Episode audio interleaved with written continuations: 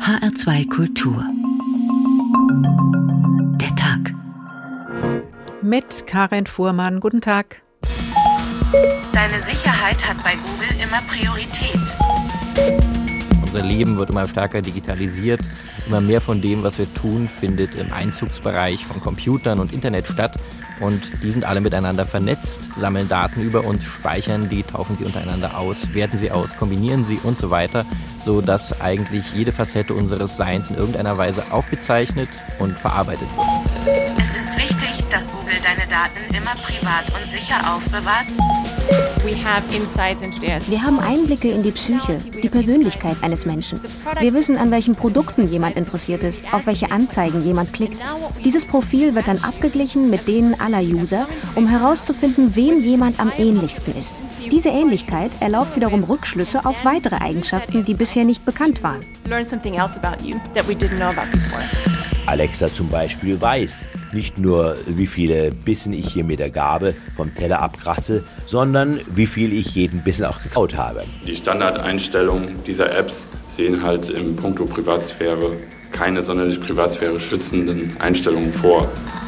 Anhand ihrer digitalen Fußabdrücke können wir also die Leben der Menschen rekonstruieren, umfassend und unglaublich exakt. Es ist wichtig, dass du die Kontrolle behältst. Dass Google weiß, was ich als nächstes mache, auf Grundlage von den Daten, die sie von mir haben. Es nimmt irgendwie das Gefühl der Handlungsfähigkeit, das Gefühl der Selbstbestimmtheit.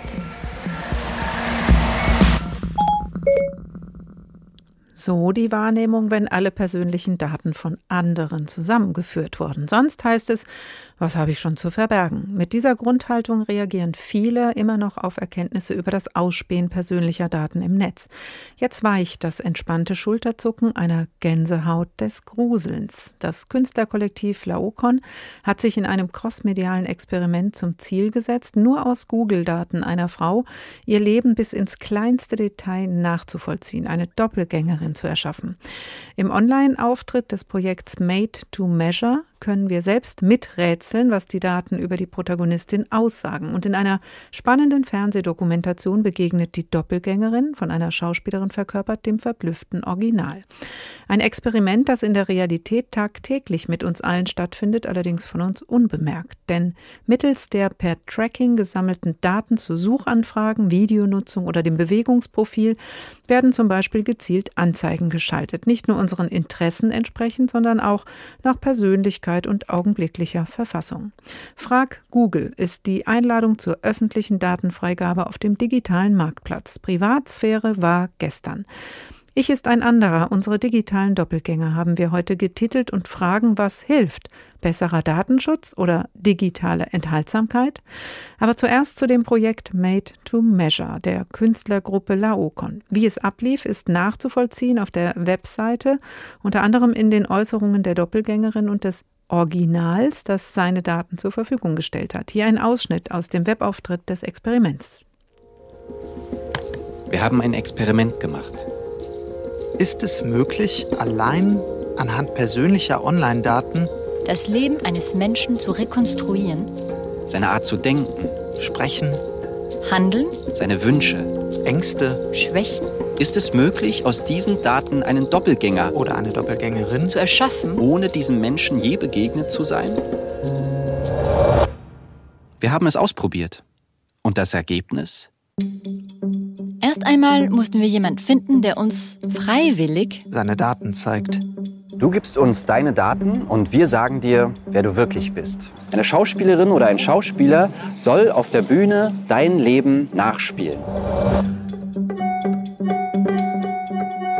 Und es haben sich tatsächlich Menschen gemeldet. Aus über 100 Datensätzen, die uns Menschen aus ganz Europa geschickt haben, haben wir einen Datensatz ausgewählt. Datensatz 25. In diesen ganzen Daten stecken so viele Informationen über den Menschen, dass es viel zu einfach wäre, daraus ein Double zu erschaffen. Wir haben uns auf die Daten beschränkt, die Google über uns sammelt und zur Verfügung stellt, wenn man darum bittet. Danke. Wer sich hinter den Daten befindet, wissen wir noch nicht. Aber Das wird sich ändern. Nach Audi A1 gesucht. Nach Kondome gesucht. Nach Männerparfum von Le Labo gesucht. Nach Menstruationsbeschwerden gesucht. Aber reichen diese Daten aus, um einen maßgeschneiderten Doppelgänger zu erschaffen? Nach blonder Haarfarben gesucht. Die 30 schönsten Frisuren für lange Haare aufgerufen. Nach Lidschattenpalette für blaue Augen gesucht.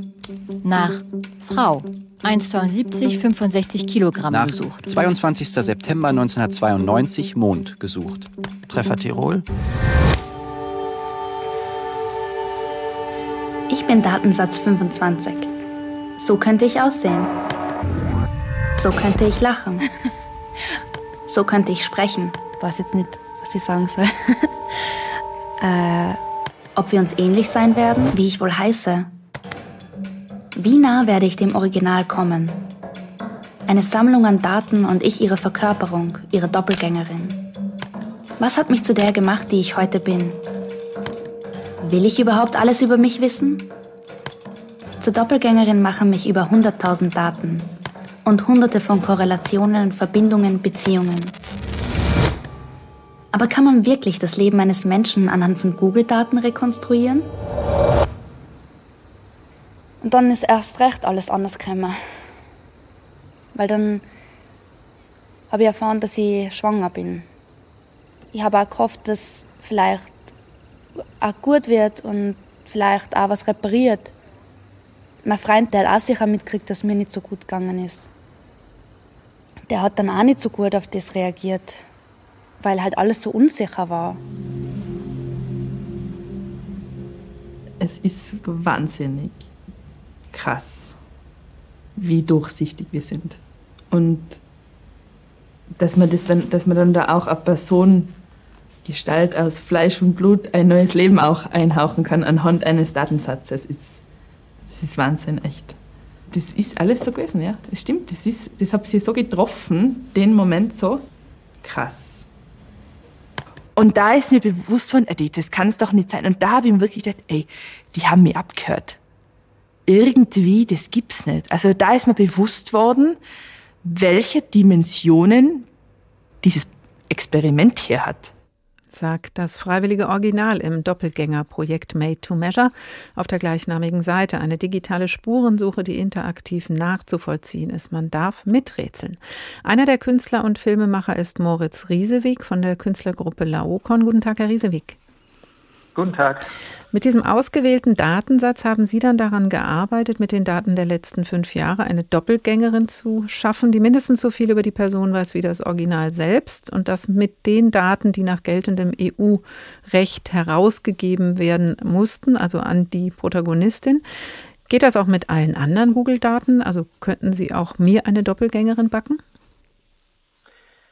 Ja, äh, ohne Probleme sogar. Ähm man ganz unumwunden sagen. Es ist so, dass der Datensatz 25 ähm, nummeriert äh, nach der äh, Anzahl der Datensätze, die wir so bekommen haben. Also insgesamt waren es 100 Datensätze, die wir bekommen haben. Das war der 25. Äh, dieser Datensatz 25 war äh, extrem umfangreich. Also ähm, fünf Jahre lang war die Person ähm, offenbar relativ regelmäßig eingeloggt bei Google, sodass Google im Hintergrund mitlesen konnte, was die Person auf allen möglichen Seiten getan hat. Ähm, konnte mitlesen, was in den E-Mails äh, passiert, ähm, konnte sehen, wohin sich die Person wann bewegt hat ähm, und natürlich die ganzen Google-Suchen. Ähm, über 100.000 Datenpunkte waren das. Das war also schon ein sehr üppiger Datensatz, äh, aber im Prinzip ist das mit jedem von uns äh, und jeder von uns äh, sehr ähnlich möglich. Und da geht es nicht nur darum, was schreibe ich rein bei der Google-Suche, sondern Sie haben auch geschaut, wann macht sie das, wie oft macht sie das, wo macht sie das? Ganz genau. Ähm, da wird es dann spannend, ähm, wenn man sogenannte Korrelationen erstellt. Also wenn man nicht nur äh, die einzelnen Rohdaten nimmt, also zum Beispiel eine bestimmte Google-Suche, die irgendwas verrät, sondern äh, wenn man tatsächlich auch schaut, ähm, an welchem Ort wurde die abgesetzt, ähm, entspricht die einem Thema, das wiederkehrt. Also wir haben auch eine sogenannte semantische Analyse gemacht, zusammen mit einer Datenanalystin Was ist das?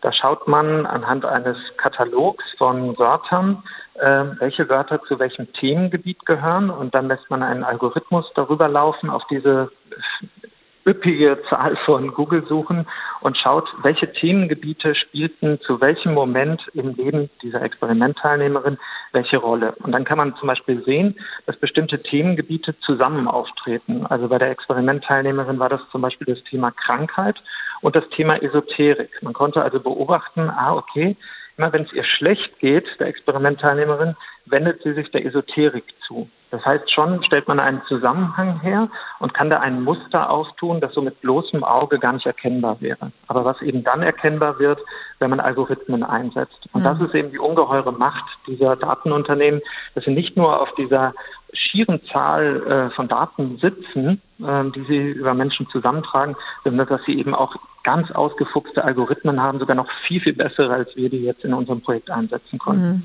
Aber wenn Sie dann äh, zum Beispiel Dinge gesehen haben, wie nach Lidschatten für blaue Augen gesucht, da könnte man ja auch den Schluss ziehen, okay, da, sie hat blaue Augen, aber vielleicht hat sie es ja auch nur verschenken wollen oder sie hatten eine Datenlücke. Kann man sagen, okay, kann man spekulieren, war sie jetzt irgendwo im Funkloch oder hat sie Digital Detox gemacht oder gab es ein anderes Problem? Also so richtig, man kann schon auch mal schief liegen. Haben Sie auch mal falsche Schlussfolgerungen gezogen? Ähm, haben wir auch, äh, muss ich ganz klar bejahen. Ähm, und das war dann auch sehr spannend äh, zu äh, beobachten, als dann die Experimentteilnehmerin sich den Film ihres Lebens angeschaut hat, den wir ja ähm, aus der Rekonstruktion ähm, anhand der Daten äh, gefilmt haben. Ähm, da war dann zum Beispiel sowas äh, dabei wie, ähm, sie hat mal ähm, äh, nach einem Glaslöffel äh, äh, gesucht, also nach, nach bestimmtem Drogenbesteck.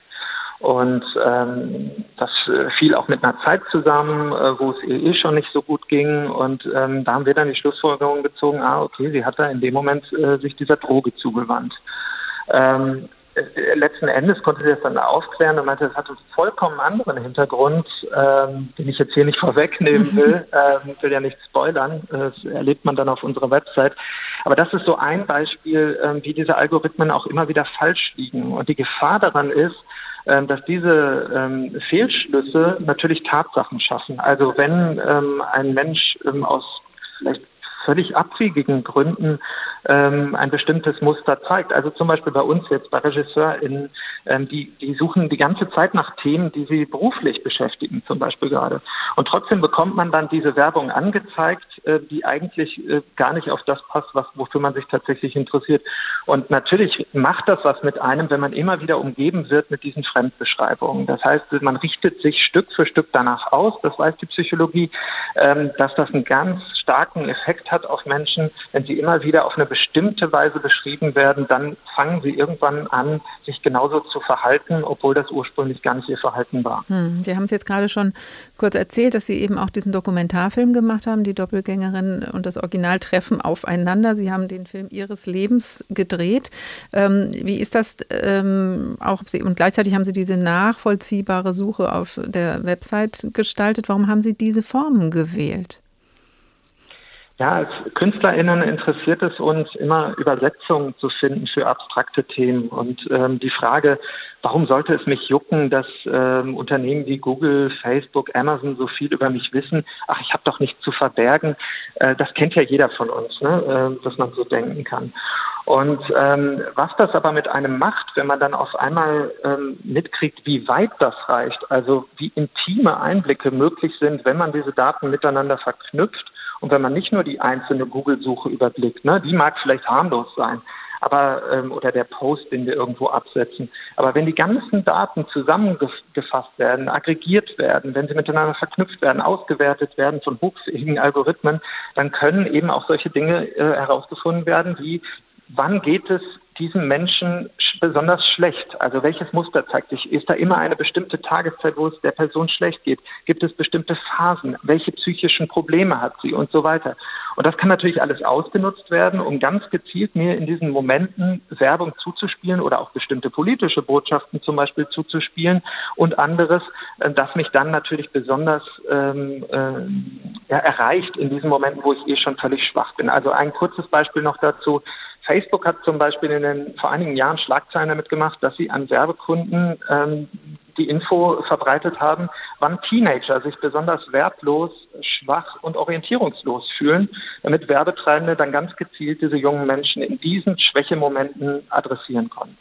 Und das hat Google ähm, im Datenkasten, auch wenn man vielleicht gar nicht über Google auf Seiten zugreift, sondern auch auf den Seiten sind die entsprechenden Tracker gespeichert. Auch das zu sehen in der Dokumentation des Künstlerkollektivs Laokon.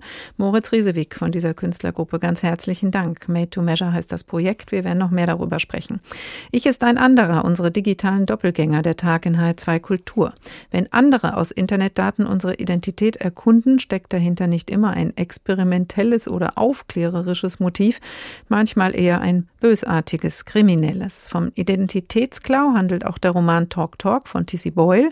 Dana Halter, eine gehörlose Lehrerin, wird abends von der Polizei angehalten und als der Polizist ihre Papiere überprüft, sieht er, dass er eine Kriminelle vor sich hat. Nur Dana weiß davon leider nichts.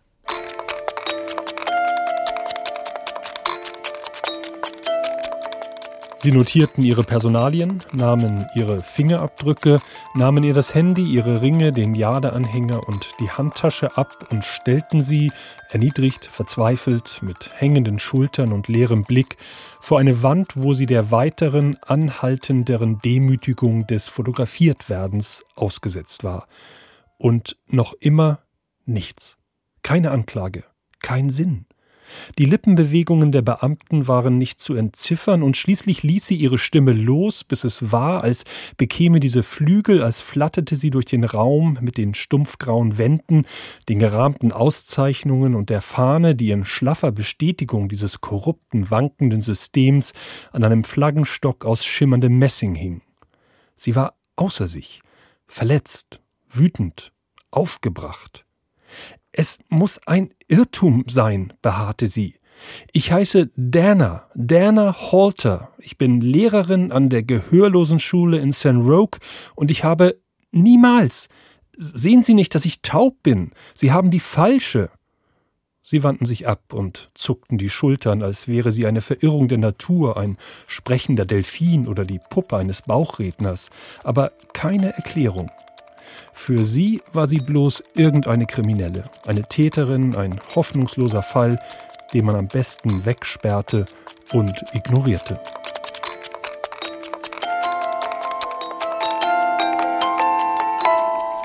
TC Boyle Talk Talk. Wie es weitergeht mit Dana, erfahren Sie später bei uns.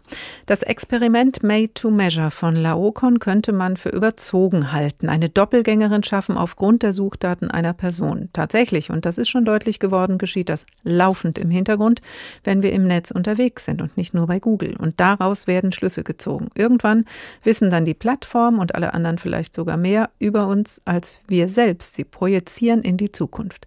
Zu was das führen könnte, das hat sich Tobias Klein für uns ausgemalt. Dass mich mein Wecker morgens mit so einem schrillen Weckton aus dem Schlaf reißt, diese Zeiten sind zum Glück vorbei. Nein, jetzt wache ich morgens mit leiser Musik auf und das Licht im Schlafzimmer wird gleichmäßig ganz langsam immer heller. Ein Schlaflabor hat mein Schlafverhalten analysiert. Aus den Daten hat mir ein darauf spezialisiertes Unternehmen dieses Weckritual erstellt und es funktioniert prima. Ich bin morgens viel fitter und fühle mich viel vitaler als früher. Dazu trägt auch der leckere Espresso bei, den mir die Maschine in der Küche automatisch rauslässt, gleich nach dem Duschen. Sehr lecker, da nehme ich doch noch einen. Ausgabe verweigert. Wollen Sie trotzdem fortfahren? Nein, lieber nicht. Mein Ernährungsberater erlaubt mir zwei Tassen Espresso am Tag, einen morgens, einen nach dem Mittagessen und den zweiten hebe ich mir lieber auf. Und meine Kaffeemaschine ist sowieso eine Petze, die behält die Daten nicht für sich und mein Ernährungsberater weiß sofort, wenn ich zu viel Kaffee trinke. Oh, eine Nachricht von Sören. Hm, er hat den Job nicht bekommen. Seine politische Einstellung passt dem Arbeitgeber nicht. Er hat vor drei Jahren mal eine kritische Äußerung bei Facebook gepostet. Das hängt ihm immer noch nach und in den großen Datenbanken geht nichts verloren.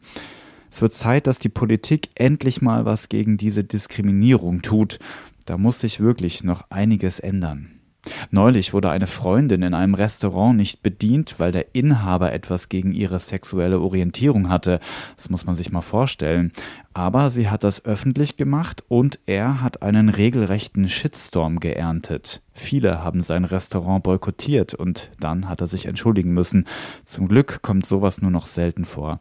Seitdem alle Daten für alle zugänglich sind, ist die Gesellschaft tatsächlich viel toleranter geworden. Aber auch da gibt es noch Luft nach oben. So, dann fahre ich mal auf die Arbeit, mit dem Fahrrad natürlich. Meine Krankenkasse hat mir neulich mitgeteilt, dass ich mehr Sport machen muss. Ansonsten würden sie den Beitrag erhöhen. Immerhin kriege ich am Jahresende einen Zuschuss für das Fahrrad. Na gut, nur wenn ich auch eine bestimmte Anzahl an Kilometern gefahren bin, aber das wird schon klappen. Auf der Arbeit muss ich mich heute ranhalten. Ich habe die letzten Tage etwas getrödelt und außerdem das ein oder andere Private erledigt. Das ist natürlich alles dokumentiert und mein Arbeitgeber hat mir mitgeteilt, dass ich noch eine Stunde nacharbeiten muss. Ja, das stört mich schon manchmal, dass ich so kontrolliert werde. Aber es zeigt Wirkung. Ich bin oft fokussierter als früher, aber manchmal sehne ich mich einfach danach, alles mal ein bisschen ruhiger angehen zu lassen und nicht immer das Gefühl zu haben, dass mich jemand beobachtet. Mein Mittagessen nehme ich in der Kantine ein. Ich muss mich am Tisch einfach nur mit meinem Smartphone anmelden und schon bringt mir ein Kellner das Essen. Mein Essen, das mir mein Ernährungsberater zusammengestellt hat. Alle meine Gesundheitswerte fließen in die Berechnungen ein und ich muss sagen, ich habe mittlerweile mein Idealgewicht. Perfekt. Ein Kollege erzählt mir, dass er viel lieber ein Steak gegessen hätte, aber das lässt sein ökologischer Fußabdruck in diesem Monat nicht mehr zu. Er hat sein CO2-Kontingent fast aufgebraucht und er will keine zusätzliche Steuer bezahlen müssen. Der Nachmittag geht dann ziemlich schnell rum und ich muss mich nach der Arbeit noch auf einen Banktermin vorbereiten. Ich brauche einen Kredit und weiß, dass meine Scoring-Werte nicht die besten sind. Das liegt allerdings nicht an mir, sondern an meinen Nachbarn. Die haben wohl ein paar Raten nicht bedienen können und ziehen jetzt das gesamte Wohngebiet im Score herunter. Der Bankberater sagt mir, dass er mir den Kredit geben kann, aber leider nur zu ziemlich schlechten Bedingungen. Ich lehne ab und verlasse die Bank. Ich brauche jetzt einen Drink. Die Bedienung in der Bar sieht mich fragend an, als sie mir den Drink hinstellt. Die Statistik hat ihr längst verraten, dass ich eigentlich nur am Wochenende Alkohol trinke. Ich zucke mit den Schultern und bestelle gleich noch ein, wohlwissend, dass ich am nächsten Tag Post von meiner Krankenkasse und von meinem Arzt haben werde. Aber das ist mir heute egal. Tobias Klein mit einem Blick in die Zukunft. Die Daten werden irgendwann benutzt, um unser Leben zu kontrollieren. Professor Clemens Stachel ist Direktor des Institutes Behavioral Science and Technology an der Universität St. Gallen. Guten Tag, Herr Stachel. Guten Tag. Sie haben mit einer Studie am US-amerikanischen Stanford Media and Personality Lab zur Persönlichkeitsanalyse per Smartphone-Daten für Aufsehen gesorgt. Ähm, Sie haben geforscht, wer nutzt was und äh, geschaut, wie lange beschäftigt sich jemand mit einer App. Sie haben das wirklich über die Smartphone-Nutzung herausgefunden und auch darüber hinaus Persönlichkeitsmerkmale erkennen können. Was genau haben Sie gesehen? Und was wir gemacht haben, ist, wir haben Personen, also Versuchsteilnehmer, die frei, freiwillig teilgenommen haben an unserem Experiment, befragt zu ihrer Persönlichkeit, das heißt mit einem Standardverfahren, einem standardisierten Persönlichkeitsfragebogen, wo die Personen eben sich beschrieben haben mit Adjektiven und kurzen Phrasen und eben ihre Zustimmung zu diesen Phrasen angegeben haben. Also so eine, so eine Selbsteinschätzung. Genau, so eine mhm. Selbsteinschätzung und da wird dann für gewöhnlich werden daraus dann Werte gebildet, nach ein bisschen Mathematik, dann am Ende kommt da ein Persönlichkeitsprofil raus. Das ist so der Standard, den man verwendet in der Forschung. Und dann haben Sie die Daten von deren Smartphones daneben gelegt. Genau, was wir dann auch gemacht haben, ist, wir haben eine App entwickelt, die macht eigentlich nichts anderes wie aufzeichnen, was am Gerät, auf einem Smartphone, das waren Android-Geräte, passiert und was auch ums Gerät herum passiert. Das heißt, am Gerät, also nicht nur, welche App gucke ich an, sondern auch, wie oft wechsle ich, ähm, lege ich das Handy weg und sowas? Genau, also ganz unterschiedliche Sachen, zum Beispiel, ähm, Sie haben schon ganz richtig gesagt, welche Apps nutze ich, aber auch wie lange, wo. Ne? Wir haben ja auch Standortdaten am Handy. Welche Apps nutze ich zu Hause? Welche Apps nutze ich zur bestimmten Tageszeit? Wie regelmäßig? Aber dann auch ganz andere Verhaltensweisen, wie zum Beispiel, welche Musik hören Leute? Oder Sachen wie, wie oft kommuniziere ich? Mit welchem Medium? Also eher direkte Kommunikation über Anrufe oder ja indirekte Kommunikation über Apps oder SMS. Und daran ähm, haben Sie dann festmachen können, ist das ein impulsiver Typ oder ein verschlossener Typ, ein ruhiger oder lebhaft oder was haben Sie genau dann erkannt? Ja, ganz so leicht ist das nicht. Ähm, also was wir tatsächlich gemacht haben, ist, wir haben äh, maschinelle Lernverfahren verwendet, also so Algorithmen. Und was wir da gemacht haben, ist, wir haben diese Daten, also einerseits die Verhaltensdaten aus dem Mobiltelefon und diese selbstberichteten Persönlichkeitswerte in diesen Algorithmus eingespeist und der hat dann gelernt, über sehr viele Wiederholungen, Iterationen Muster zu erkennen. Das heißt, Muster im Verhalten, die korrespondieren statistisch mit Mustern in diesen Antworten, die die Personen im Persönlichkeitsfragebogen gegeben haben. Jetzt klingt das so, als ist das halt ein wissenschaftliches Experiment, ähm, was nur Sie gemacht haben, um herauszufinden, ähm, was man daraus lernen kann. Machen das auch andere? Ja, das wird natürlich in der Praxis auch angewandt. Das heißt, große Firmen lesen aus den Daten, die wir alltäglich produzieren, ob wir online gehen im Browser oder was wir am Handy machen, eben auch so Dimension raus, um die Unterschiedlichkeit von Menschen zu beschreiben. Und zum Beispiel dann auch Menschen einzuteilen in Kategorien, die man wieder nutzen kann, um ihnen Werbung zu schicken. Das ist eigentlich so der Hauptanwendungspunkt. Genau. Welche Kategorien sind das?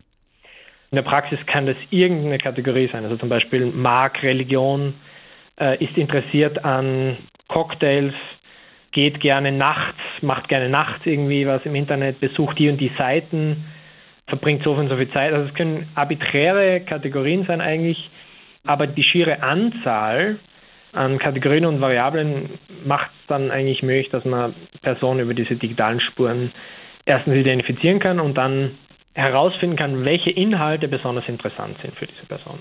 Ja, auch wenn man mich natürlich einschätzen kann, was ist das für eine Persönlichkeit? Ist das leicht zu verunsichern oder leicht zu manipulieren? Ähm, in welcher Tageszeit ist er besonders gut ansprechbar? Dann kann ich natürlich auch da wiederum anders auf diesen Menschen zugehen übers Netz, oder?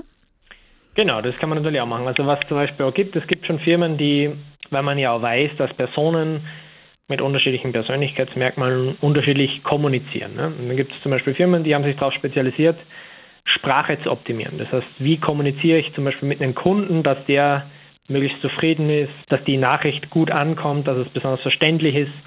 Und da gibt es auch teilweise schon marktreife Anwendungen, die diese Daten verwenden. Macht Ihnen das, was Sie herausgefunden haben, Sorgen? Ja, es äh, macht mir natürlich Sorgen, also wobei ich das immer aus zwei, zweierlei Hinsicht sehen möchte. Ne? Also ich sehe einerseits das große Potenzial dieser neuen Möglichkeiten der Digitalisierung, die wir haben, um die Welt zu verbessern, um mehr über den Menschen herauszufinden, äh, um Leute auch zu unterstützen. Aber wie Sie schon ganz richtig sagen, es gibt natürlich auch diese andere Seite. Und diese andere Seite ist die, dass wir äh, jetzt zeigen konnten in dieser Studie, dass man eben sehr persönliche Merkmale, in dem Fall Persönlichkeitsfaktoren, erkennen kann aus dem alltäglichen Verhalten von Personen. Also das ist erstmal nicht erkennbar vom Nutzer. Ne? Wenn, man, wenn man das nicht weiß, könnte das im Hintergrund passieren und man kann auch deswegen, weil man es nicht weiß, wenig darauf einwirken oder das verhindern. Das, mhm.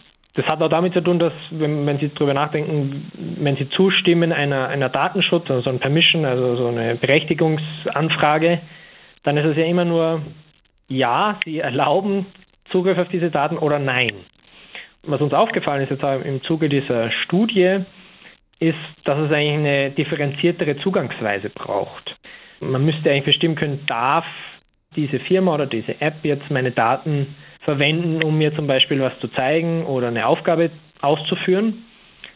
Und das ist aber ganz was anderes, wie darf diese Firma oder diese App meine Daten nutzen, um mir Werbung zu schicken oder sogar ne, im Extremfall Modell zu erstellen von mir als Person, von meiner Persönlichkeit. Das sind ganz un unterschiedliche äh, Schuhgrößen. Und dieses Modell merke ich dann erst, wenn ich zur Bank gehe und einen Kredit bekommen möchte. Dann äh, sehe ich, da gibt es irgendein Modell von mir, was vielleicht gar nicht stimmt. Was man alleine über die Smartphone-Nutzung an Erkenntnissen gewinnen kann, weiß Professor Clemens Stachel, Direktor des Instituts Behavioral Science and Technology an der Uni St. Gallen. Vielen Dank. Ich ist ein anderer, unsere digitalen Doppelgänger, der Tag in HR2 Kultur. Opfer eines Identitätsdiebstahls ist auch Dana im Roman Talk Talk von T.C. Boyle geworden. Nachdem sich die Zwischenfälle häufen, sie weder Bank noch Ausweisbehörde überzeugen kann, wer und was sie ist, findet sie endlich Gehör bei einer Spezialistin.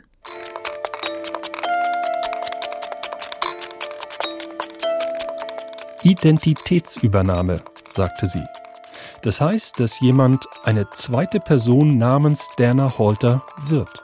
Er lebt Monate, manchmal jahrelang als sie unter ihrem Namen. Und wenn er sich ruhig verhält und keinen Ärger mit der Polizei bekommt, dann findet man ihn vielleicht nie. Jetzt verstehe ich nicht, hörte Bridger sich sagen. Warum sollte jemand das tun, die Identität eines anderen übernehmen, wenn er nicht einen Kreditkartenbetrug oder so etwas abziehen will? Ich meine, wozu sonst? Die Frau zuckte die Schultern. Stellen Sie sich mal vor, sagte sie mit leiser Stimme, Sie sind pleite, haben keinerlei Ausbildung und sind mit den Alimenten im Rückstand. Sie haben ein Vorstrafenregister und Ihr Kreditbericht ist hoffnungslos. Vielleicht haben Sie einen Kredit nicht zurückgezahlt, einen Offenbarungseid geleistet oder ein Geschäft an die Wand gefahren. Und dann finden Sie jemanden, der solide ist. Jemanden wie Sie, Denner mit guten Kreditreferenzen und höherer Schulbildung und ohne Eintrag im Strafregister. Sagten Sie nicht, dass Sie promoviert haben?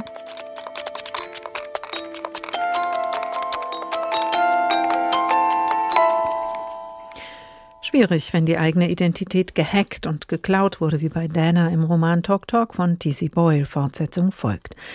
Dass Daten von uns gefischt werden können, hängt mit der Praxis der Plattformen und Internetseiten zusammen, auf denen wir unterwegs sind. Persönliche Daten werden gesammelt, verknüpft, Algorithmen verarbeiten sie und sie werden weiterverkauft. Aber es gibt doch Datenschutzregularien, auch in den USA.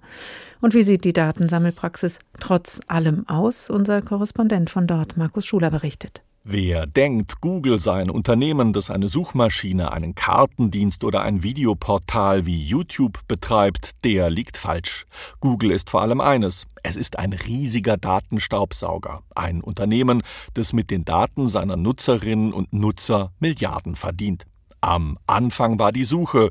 Das an der Stanford-Universität entstandene Unternehmen, gegründet von Larry Page und Sergey Brin, wollte die Art und Weise, wie wir im Netz nach Inhalten suchen, neu denken. Mitte der 90er Jahre funktionierte Suche im Web meist mit Hilfe von Katalogen. Gelbe Seiten für Firmen, die für Einträge bei Yahoo oder Lycos sogar Geld bezahlt haben. Google hat das demokratisiert und stattdessen Bots durchs Netz geschickt und ist von Link zu Link gehüpft und hat so mit der Vermessung des Internets begonnen. Erst später haben sich die Google-Gründer überlegt, wie sie mit der Google-Suche auch Geld verdienen können. Und genau hier fängt die Krux mit der Datensammelei an. Je mehr die heutigen Tech-Konzerne über uns wissen, nach was wir im Netz suchen, welche Orte wir besuchen, auf welche Apps wir in unseren Smartphones am häufigsten klicken, mit wem wir befreundet sind, all das gibt diesen Unternehmen eine enorme Macht über uns. Wer sich den Spaß macht und bei Google nachschaut, welche Informationen das Unternehmen aus dem Silicon Valley über einen gespeichert hat, wird verblüfft sein. Google ist hier noch relativ transparent und lässt einen die Daten zum Teil auch direkt löschen. Die meisten anderen Unternehmen, die weniger im Rampenlicht stehen, sind es nicht. Und in den USA gibt es nur wenige Vorschriften oder gar Gesetze, die das Erheben von Daten einschränken. Nur der Bundesstaat Kalifornien hat für seine Einwohner vor drei Jahren ein Gesetz erlassen, das den Menschen ein Recht an den eigenen Daten einräumt und die Unternehmen verpflichtet, hierüber Auskunft zu geben. Unser Unbehagen über die gesammelten Nutzerdaten versuchen die Firmen im Silicon Valley damit zu zerstreuen, dass sie diese Daten nur verwenden, um uns Nutzerinnen und Nutzern eine bessere User Experience zu geben, damit sie uns passgenaue Werbung vorsetzen können. Das stimmt zwar, ist aber nur die hauchdünne Spitze des Datenbergs, auf dem Google, Facebook, Amazon und hunderte andere Unternehmen sitzen. Das Unbehagen wird auch deshalb nicht kleiner, wenn die Unternehmen höchste Sicherheit geloben. Google und Co kennen uns besser als wir selbst. Gibt es ein Happy End zu dieser Geschichte? Vermutlich nicht. Vielleicht aber der Hinweis, dass mittlerweile auch die US-Politik aufgewacht ist. Auch hier wächst das Unbehagen über die immer größere Macht dieser Firmen. Markus Schuler über die Datenpraxis im Silicon Valley. Reichen die Regeln also eben doch nicht? Peter Schaar, Datenschützer, bis 2013 Bundesbeauftragter für Datenschutz und Informationsfreiheit und heute Vorsitzender der EAID, Europäischen Akademie für Informationsfreiheit und Datenschutz. Guten Tag, Herr Schaar. Guten Abend. Ganz offensichtlich ist das Ganze schwer zu regulieren, wie wir jetzt an vielen Beispielen in der Sendung schon gehört haben. Muss ich also selbst dafür sorgen, dass meine persönlichen Daten nicht öffentlich werden? Also man kann ein kleines Stück äh, weiter sicherlich äh, das äh, durch vorsichtiges Nutzen selbst auch kann man seine Staaten schützen, aber ganz einfach ist das nicht. Es setzt voraus, dass man sich mit den Techniken auseinandersetzt. Man muss dann Einstellungen verändern und dann kommt man irgendwann an einen Punkt, wo dann äh, bestimmter Dienst einfach gar nicht mehr zur Verfügung steht, weil man nicht eingewilligt hat. Und spätestens dann ist ja äh, mit der Entscheidungsfreiheit Schluss. Und äh, selbst äh, wenn ich äh, ganz andere Informationen äh, im Internet mir anschaue, äh, nicht äh, in Google suche, äh, nicht Gmail nutze, nicht YouTube nutze, äh, äh entgehe ich äh, diesen Datenrüssel nicht. Äh, denn äh, auch wenn ich, äh, wenn ich eine Zeitung lese, dann werden da ja Werbebotschaften eingeblendet, häufig von Unternehmen, äh, die mit Google zusammenhängen, beziehungsweise zu dem Google-Konzern gehören oder eben auch äh, äh, bei Facebook mhm. äh, irgendwo äh, gelistet sind. Das heißt, ähm, man kann dem nur begrenzt etwas entgegensetzen. Und deshalb denke ich, da muss man dann doch diese gesellschaftliche Dimension viel stärker ins Blickfeld nehmen. Das haben wir ja schon gehört von den Ergebnissen des Experiments Made to Measure. Und ganz offensichtlich sind da so viele Daten, dass es eben reicht, um sehr viel über die Person zu erfahren. Und man fragt sich, wie könnte denn die Politik dem Datenklau einen Riegel vorschieben? Erstmal sitzen diese Unternehmen in den USA, zum Beispiel Google. Und die Europäische Kommission hat aber trotzdem im letzten Jahr den Entwurf eines Digital Services Acts äh, vorgelegt, mit dem Verbraucherinnen und Verbraucher und die Grundrechte besser geschützt werden sollen. Ist das ein guter guter Rahmen für mehr Transparenz? Also erstmal muss man ja sagen, dass Europa äh, nicht äh, irgendein äh, kleineres äh, äh, Wirtschaftsgebiet darstellt, sondern einer der größten Märkte weltweit ist. Also äh, soweit ich informiert bin, äh, machen Google und Facebook in Europa mehr Umsätze als in ganz Nordamerika, also USA und Kanada zusammen. Äh, wenn man das äh, in Betracht zieht, dann ist äh, der Hebel, den die Europäische Union hier hat, doch recht lang. Und äh, deshalb ist es grundsätzlich richtig, dass man auf europäischer Ebene hier äh, Regelungen schafft, die für mehr Schutz sorgen. Äh, der erste Schritt war die sogenannte Datenschutzgrundverordnung, aber es geht ja um mehr als Datenschutz. Es geht nicht nur um die individuelle Entscheidungsfreiheit des Einzelnen und den, um den Schutz der persönlichen Privatsphäre, sondern es geht letztlich auch darum, dass viel zu viele Daten äh, an ganz wenigen Stellen bei ganz wenigen Konzernen zusammenlaufen. Und da muss man ansetzen. Und das will die Europäische Kommission jetzt auch erreichen. Und das finde ich grundsätzlich äh, äh gut. Das ist ein guter Ansatz. Vielleicht müsste es aber auch mal höhere Strafen geben oder man müsste mal gucken, wie groß dürfen diese Unternehmen eigentlich sein, die da arbeiten.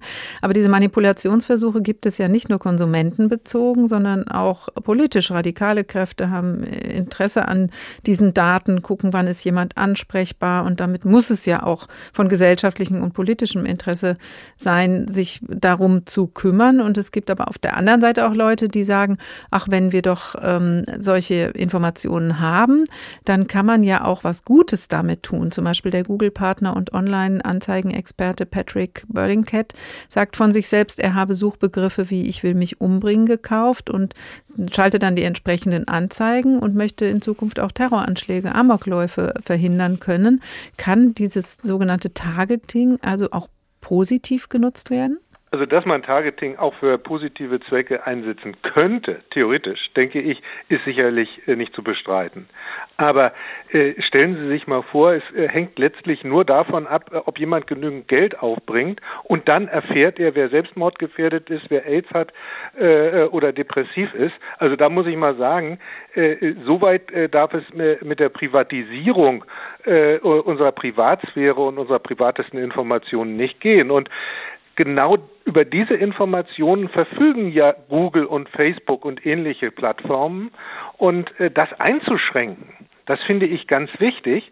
Äh, und, äh, äh, und auf der anderen Seite sage ich mir, äh, kommt es darauf an, dass dieser, dieser, diese riesigen Datenmengen ein Stück weit auch demokratisiert werden, dass andere Unternehmen einen freien Zugang zu diesen Informationen erhalten, dass auch die Bürgerinnen und Bürger einen freien, unmanipulierten Zugang erhalten über Schnittstellen, die äh, öffentlich definiert sind und wo man andocken kann. Ne? Man nennt mhm. das ja auch Open Data und die, äh, dieses, äh, dieser Digital Services Act, den die Europäische Kommission hier vorbereitet, der setzt da, wenn auch recht zaghaft, aus für meine Begriffe eigentlich zu zaghaft durchaus an, gerade bei diesen sehr großen Plattformen, die mehr als zehn Prozent Marktanteil in Europa haben und das trifft sowohl für Facebook als auch für Google zu und auch für Amazon, äh, äh, dass man bei diesen äh, Plattformen besonders scharfe Regulierungen trifft und nicht den Fehler macht, den man bei der Datenschutzgrundverordnung gemacht hat, hier praktisch so ein Stück weit undifferenziert kleine und große Unternehmen gleich zu regulieren. Dem können sich große Unternehmen sehr viel besser äh, entziehen als die kleinen und die kleinen, den kleinen fällt es schwer, äh, mit diesen Datenschutzauflagen umzugehen. Jetzt geht es wirklich darum, besondere Regeln für die ganz großen Player äh, in, äh, in, in der digitalen Welt zu schaffen. Und dabei ist Datenschutz in Zeiten von Terror, Angst und Corona sicher nicht leichter geworden. Aber Europa kann mehr tun, als bisher getan wurde. Und wir selber können auch was tun, sagt Peter Schaar, Datenschützer und Vorsitzender der Europäischen Akademie für Informationsfreiheit und Datenschutz. Besten Dank. Ich ist ein anderer unserer digitalen Doppelgänger der Tag in H2 Kultur. Mit viel Mühe und ein wenig Hilfe des Zufalls hat Dana endlich herausgefunden, wer ihre Identität gestohlen hat. Doch nun hat sie es mit einem realen Menschen zu tun, der sie mit allen Mitteln daran hindern will, ihn zu entlarven.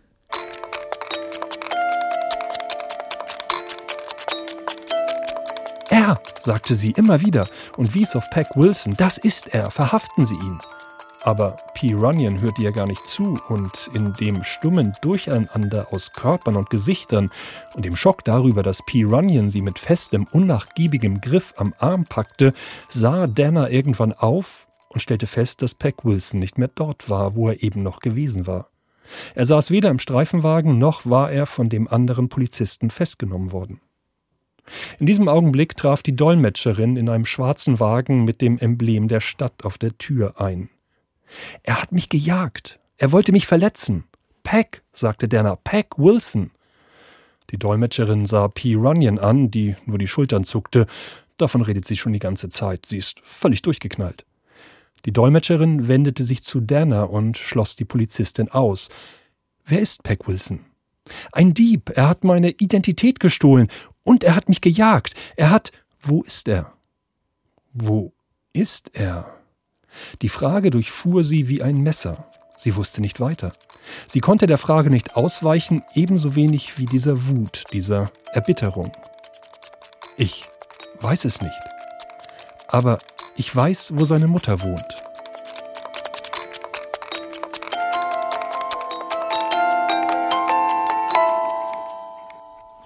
Geschichte des Identitätsklaus und der gehörlosen Dana in T.C. Boyle Talk Talk nachzulesen, erschienen ist das Buch bei Hansa. Bei einigen, bei eineiigen Zwillingen, da ist ja dieses Doppelgängertum oder dieses Motiv noch ein echter Reiz, Verwechslungsspiele und Streiche im Klassenzimmer, das macht Spaß, außer natürlich denen, die damit hochgenommen werden. Wenn aber das Schlüpfen in die Haut eines anderen einem manipulativen oder kriminellen Motiv folgt, dann hört der Spaß auf außer die Geschichte spielt auf der Leinwand. Das Doppelgängermotiv stammt aus der Literatur, im Film aber kommt es in aller Vielfältigkeit zum Tragen. Die gestohlene Identität ist da die modernste Variante. Im Netz heißt der Film von Irvin Winkler und Sandra Bullock spielt darin eine einsame Computerexpertin, die sich plötzlich in einer völlig anderen Wirklichkeit wiederfindet. Computer sind ihr Leben, oder? Wir können die Realität hinbiegen, wie wir wollen. Sie haben meine Daten manipuliert und meine Fingerabdrücke? Ich verstehe es nicht. Wieso ich? Ich bin Angela Bennett! Um wirklich wieder Angela Bennett zu werden, bedarf es viel mehr Kraft, als die Hacker aufwandten, um sie zu vernichten. Aber Identitätsdiebstahl gab es auch schon, bevor es Computer gab. Patricia Highsmith erfand den talentierten Hochstapler Tom Ripley, den Matt Damon mit eleganter Suffisanz spielt. Jeder Mensch sollte ein Talent haben. Welches hast du? Unterschriften fälschen, Lügengeschichten erzählen. Außerdem kann ich fast jeden imitieren. Das sind ja schon drei. Niemand sollte mit mehr als einem Talent gesegnet sein. Eine andere Spielart der feindlichen Übernahme der eigenen Identität finden wir im Science Fiction die Invasion der Körperfresser. Vielfach verfilmt werden hier die Menschen zu lebenden Hüllen, zum willenlosen Objekt einer fremden Macht. There's someone in your bed, and it looks like you. Mommy? Life will be simpler now. The only thing missing Mommy? will be you. Mommy? Tatsächlich ist das Leben einfacher, wenn es keine eigenwilligen Individuen mehr gibt. Aber wie sieht es aus, wenn man sich im Kopf eines Schauspielers befindet, dessen Job es ja ist, andere Menschen zu verkörpern? Da ist so ein Türchen in meinem Büro, Maxine. Das ist eine Pforte. Und sie führt in das Innere von John Markovic. Man sieht die Welt durch John Markovics Augen. Was zum Teufel geht hier vor? Das habe ich nicht gesagt, das war ich nicht. In Spike Jones wunderbarer Farce Being John Markovic wird die Frage nach Individualität und persönlicher Einzigartigkeit neu gestellt. Damit spielt auch der Thriller Gemini Man von Ang Lee. Hier muss Will Smith einen jüngeren Klon von sich selbst besiegen. Vor 25 Jahren haben sie dich aus mir geschaffen. Sie haben mich auserwählt, weil es niemanden wie mich gab. Wir müssen das sofort beenden. Einer der älteren Filme, die das Doppelgängermotiv benutzen, ist Charlie Chaplins Der große Diktator von 1940. Hier wird ein jüdischer Friseur mit dem diktatorischen Führer Anton Hünkel verwechselt, denn beide haben einen schmalen Oberlippenbart und tragen die gleiche Uniform. Während Hinkel ins Gefängnis geworfen wird, hält der Friseur im Radio eine Rede an das Volk. Mit dieser Rede beendet Chaplin seine Farce und hält dem unmenschlichen Hitlerregime einen ernsthaften Appell für Gerechtigkeit und Weltfrieden entgegen. Die Männer, die heute die Menschlichkeit mit Füßen treten, werden nicht immer da sein. Ihre Grausamkeit stirbt mit ihnen. Und auch ihr Hass. Die Freiheit, die sie den Menschen genommen haben, wird ihnen dann zurückgegeben werden. Auch wenn es Blut und Tränen kostet. Für die Freiheit ist kein Opfer zu groß. Ulrich Sonnenschein über Identitätsdiebstahl und Doppelgänger im Film, zuletzt Charlie Chaplin als Hitlerfigur. Er schlüpft rein in die Rolle des Diktators. Aber wie fühlt man sich denn als echte Doppelgängerin einer Politikerin? Das Leben als Doppelgängerin von Angela Merkel kennt Ursula Wanetzky, bekannt unter anderem aus der Heute-Show des ZDF. Guten Tag, Frau Wanetzky. Ja, guten Tag, Frau Fuhrmann. Wie sind Sie eigentlich zur Doppelgängerin geworden? Mein eigentlicher Entdecker war mein Enkel. Ich habe mir damals zur Hochzeit unserer Tochter Kostüm in Aprikofarbe gekauft und unsere Bundeskanzlerin war damals auf den Plakaten auch in Aprikokostüm abgebildet und er hat immer gezeigt, Mama, guck mal, da ist die Oma. Wir fanden das äh, wirklich damals sehr lustig, aber dieses äh, eigentliche äh, Rolle als Double äh, hängte mit äh, Karneval äh, in Attendorn. Da kam die Idee, damals sich als Kanzlerin zu verkleiden und das, das hat sehr allen gefallen und die haben mich dann überredet, eine Werbe Werbeagentur Bilder zu schicken, was ich gemacht habe. Und so hat meine Karriere angefangen. Und offensichtlich hatten Sie Lust dazu und haben Spaß daran. Was gefällt Ihnen daran, ein Double von Frau Merkel zu sein? Ja, eigentlich, äh, Frau Merkel ist die mächtigste Frau der Welt, sehr bekannte Politikerin. Und ich persönlich äh, mag auch äh, unsere Bundeskanzlerin. Und äh, da habe ich gedacht, das kann wirklich ein schönes Hobby sein, ein bisschen reisen und äh, als Double von, Double von Frau Merkel. Ich habe einfach Spaß daran, wirklich. Aber Sie klingen anders, deswegen vermittelt sich das im Radio jetzt nicht so direkt äh, mit dem, ich habe Sie aber vor meinem inneren Auge. Mhm. Das heißt, wenn Sie einen Auftritt haben, wo gesprochen wird, dann wird das von einem Stimmdouble flankiert? Das heißt, ich äh, bekomme die Stimme von ähm, Antonia von Romantowski.